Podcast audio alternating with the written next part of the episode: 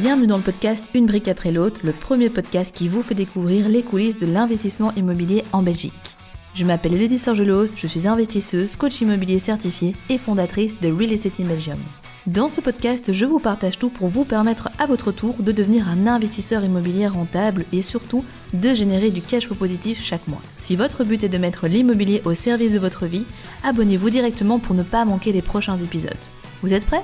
Alors c'est parti Hello les investisseurs, j'espère que vous êtes en pleine forme. Aujourd'hui, j'ai l'honneur d'avoir à mes côtés une invitée très spéciale que vous connaissez d'ailleurs déjà car c'est un des piliers phares de Real Estate in J'ai nommé votre coach immobilier, Louise Maton.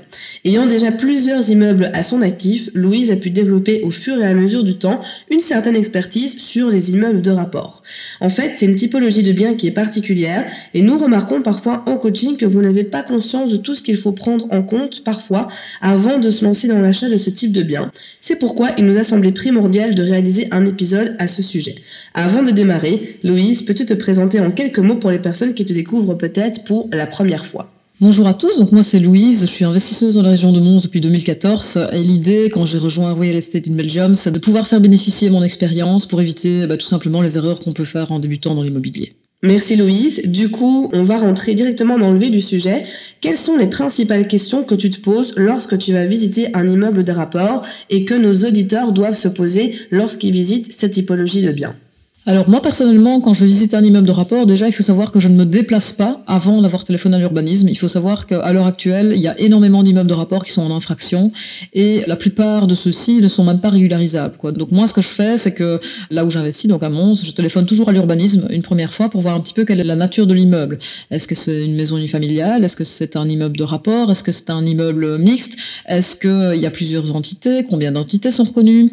Et en fait, ces informations qu'on va vous donner tout simplement au téléphone. Parfois, on demande d'envoyer un email et vous avez la, réponse dans les jours qui suivent. Mais c'est vraiment une information qui est capitale parce que si vous faites une offre sur un immeuble que vous pensez être un immeuble de rapport et qui n'en est pas un, ben, non seulement vous risquez d'acheter un immeuble en infraction, mais en plus de ça, si vous n'avez pas mis par exemple de clause dans votre offre d'achat, vous ne pourriez pas sortir facilement de la vente. Quoi.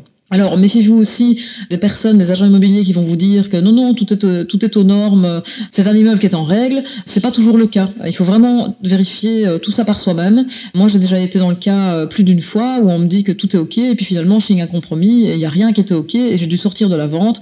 Donc là, si vous écoutez les épisodes précédents, je vous l'explique un petit peu plus en détail, mais il faut vraiment faire très attention à ce qu'on achète. Parce qu'une fois qu'on devient propriétaire d'un bien qui est un immeuble en infraction, vous pouvez avoir une interdiction de louer ou en tout cas avoir, euh, je veux dire, l'obligation de remettre l'immeuble aux normes. J'ai eu vent une fois d'une histoire d'une personne qui venait de rénover entièrement un immeuble de rapport et qui s'était absolument pas renseigné sur ce qu'il devait faire avant. Et il s'est avéré que quand les pompiers sont passés dans cet immeuble, absolument rien n'était aux normes. Et c'est dramatique parce que cette personne, en fait, elle avait acheté une maison qu'elle avait subdivisée comme ça sans autorisation. Et en plus de ça, elle n'avait absolument respecté aucune norme pompier. Donc quand les pompiers sont passés, bah, son temps, ça était vraiment sans appel, c'est qu'il fallait tout démonter et il fallait refaire une partie de tout l'immeuble. Et évidemment, le propriétaire actuel n'avait absolument pas les fonds pour pouvoir faire ça. il a dû revendre cet immeuble, quoi, ce qui est, euh, ce qui est dramatique. Ouais, effectivement, et des histoires dans le genre, malheureusement, on en entend euh, très très souvent, et donc euh, la prudence est vraiment de mise par rapport à ça.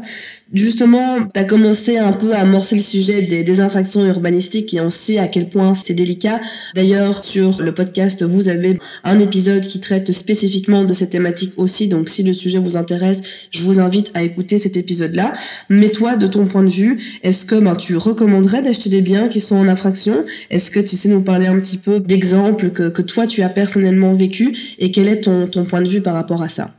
Alors, ben, moi personnellement, euh, je voilà, je n'irai pas me positionner sur un sur un immeuble en infraction sans avoir été préalable de nouveau à l'urbanisme pour voir un petit peu ce qu'on pouvait faire avec l'immeuble, sans avoir pris contact avec un architecte pour savoir un petit peu ben, quels étaient les coûts pour régulariser cela, parce que parfois on a euh, des infos comme quoi on pourrait faire telle chose ou telle chose, et en fait on se rend compte qu'une fois qu'on a introduit le permis, ben, c'est pas vraiment la réalité qui va se produire. Quoi. Donc, euh, il faut bien faire attention à ça. Alors moi, il faut savoir que j'ai acheté un immeuble qui était euh, repris comme maison unifamiliale, mais qui était régularisable. C'est-à-dire que c'était un immeuble qui était déjà un immeuble de rapport avant 1994. Il faut savoir qu'il y a des facilités de régulariser des immeubles qui sont d'avant 1994.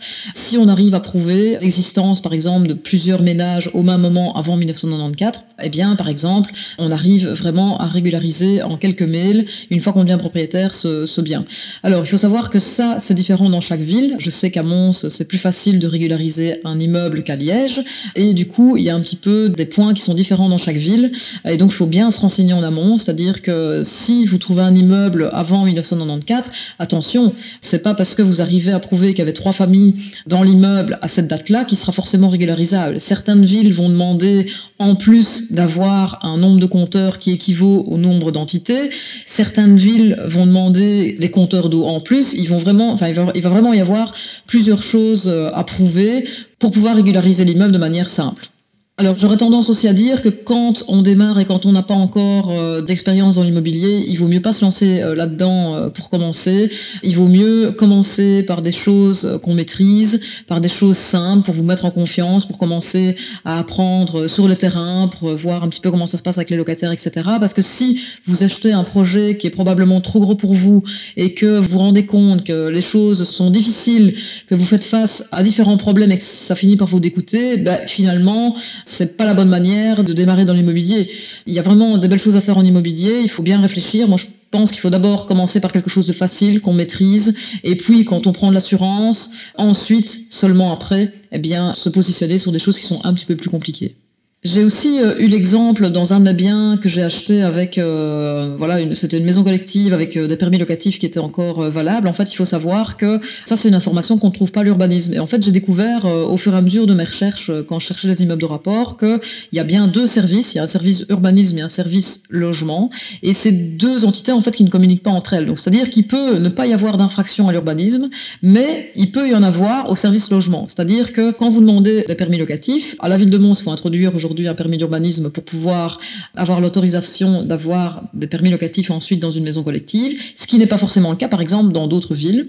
Et quand vous vous positionnez sur une maison avec des permis locatifs, si par exemple ils ont expiré, eh bien c'est au service logement qu'il va falloir téléphoner pour avoir les différentes informations.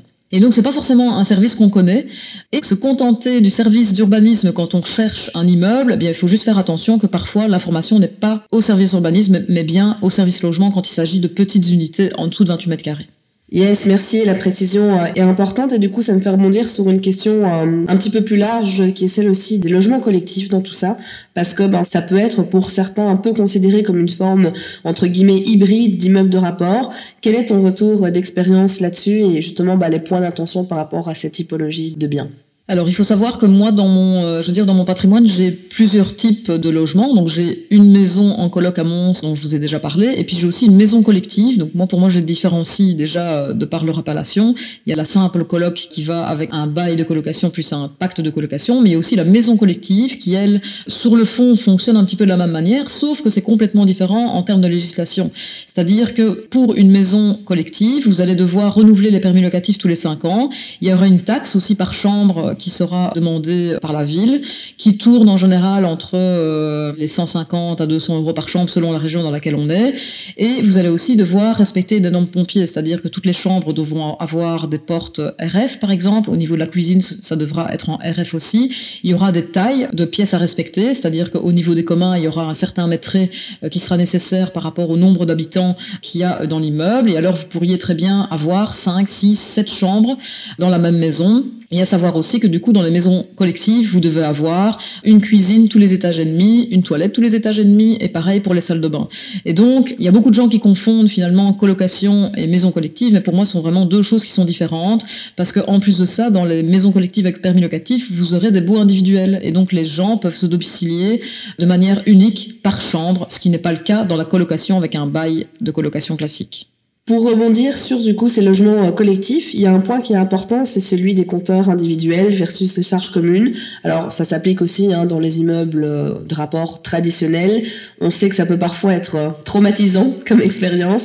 Est-ce que tu sais nous en dire un petit peu plus à ce sujet?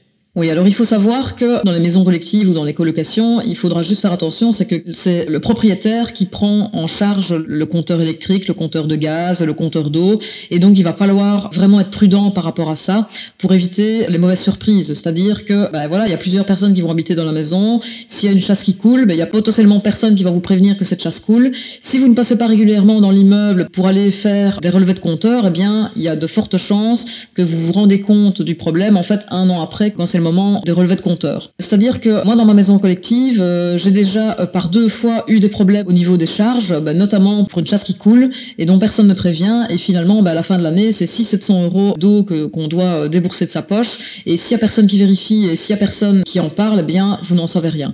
Et donc, que ce soit de toute façon en coloc ou quand vous avez, en tout cas quand c'est le propriétaire qui est propriétaire des charges, il faut bien faire attention de faire les relevés de compteurs régulièrement. Et si vous ne savez pas passer vous régulièrement sur place, ben, d'avoir une personne ressource qui prend en charge cette petite mission de faire les photos des compteurs et de bien avoir un tableau où vous allez faire les relevés régulièrement pour voir ben, quand il y a des problèmes. Donc euh, si par exemple quelqu'un avait la mauvaise idée d'installer un radiateur électrique, bien en faisant les relevés de compteurs régulièrement, ben, vous le savez en fait directement et vous pouvez agir tout de suite.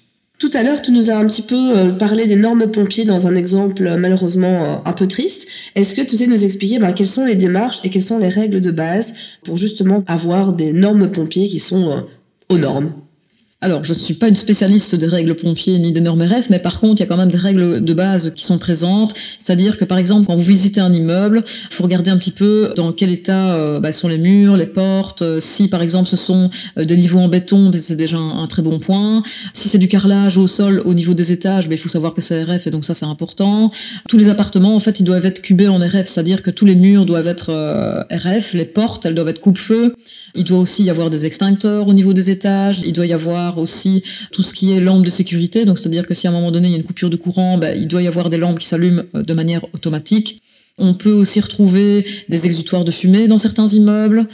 Il y a parfois, quand les immeubles sont un peu plus grands, des issues de secours. Et donc en gros, ça, ce sont les règles de base. Après, ce qu'il faut faire, c'est de nouveau, quand vous envisagez de rénover par exemple un immeuble de rapport, ben, n'hésitez pas à aller directement voir les pompiers pour récupérer un maximum d'infos parce qu'ils ont des guidelines qui peuvent vous éclairer à savoir comment rénover ou non votre immeuble de rapport tout simplement. Parce que je sais que les règles, de nouveau, ne sont pas forcément les mêmes à Mons, à Charleroi, qu'à Bruxelles, qu'à Liège. Donc c'est vraiment important d'aller poser la question dans chaque ville.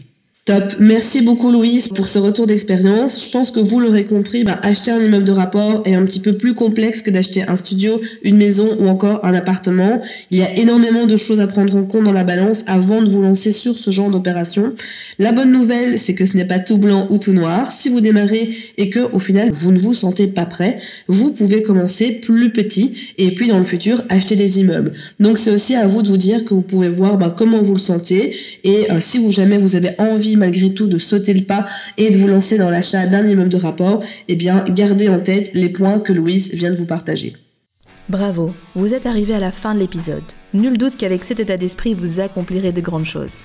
D'ailleurs, si vous souhaitez aller plus loin, je vous invite à cliquer dans la description afin de réserver un appel avec un membre de mon équipe pour discuter de votre situation et surtout mettre en place un plan d'action concret pour atteindre vos objectifs immobiliers.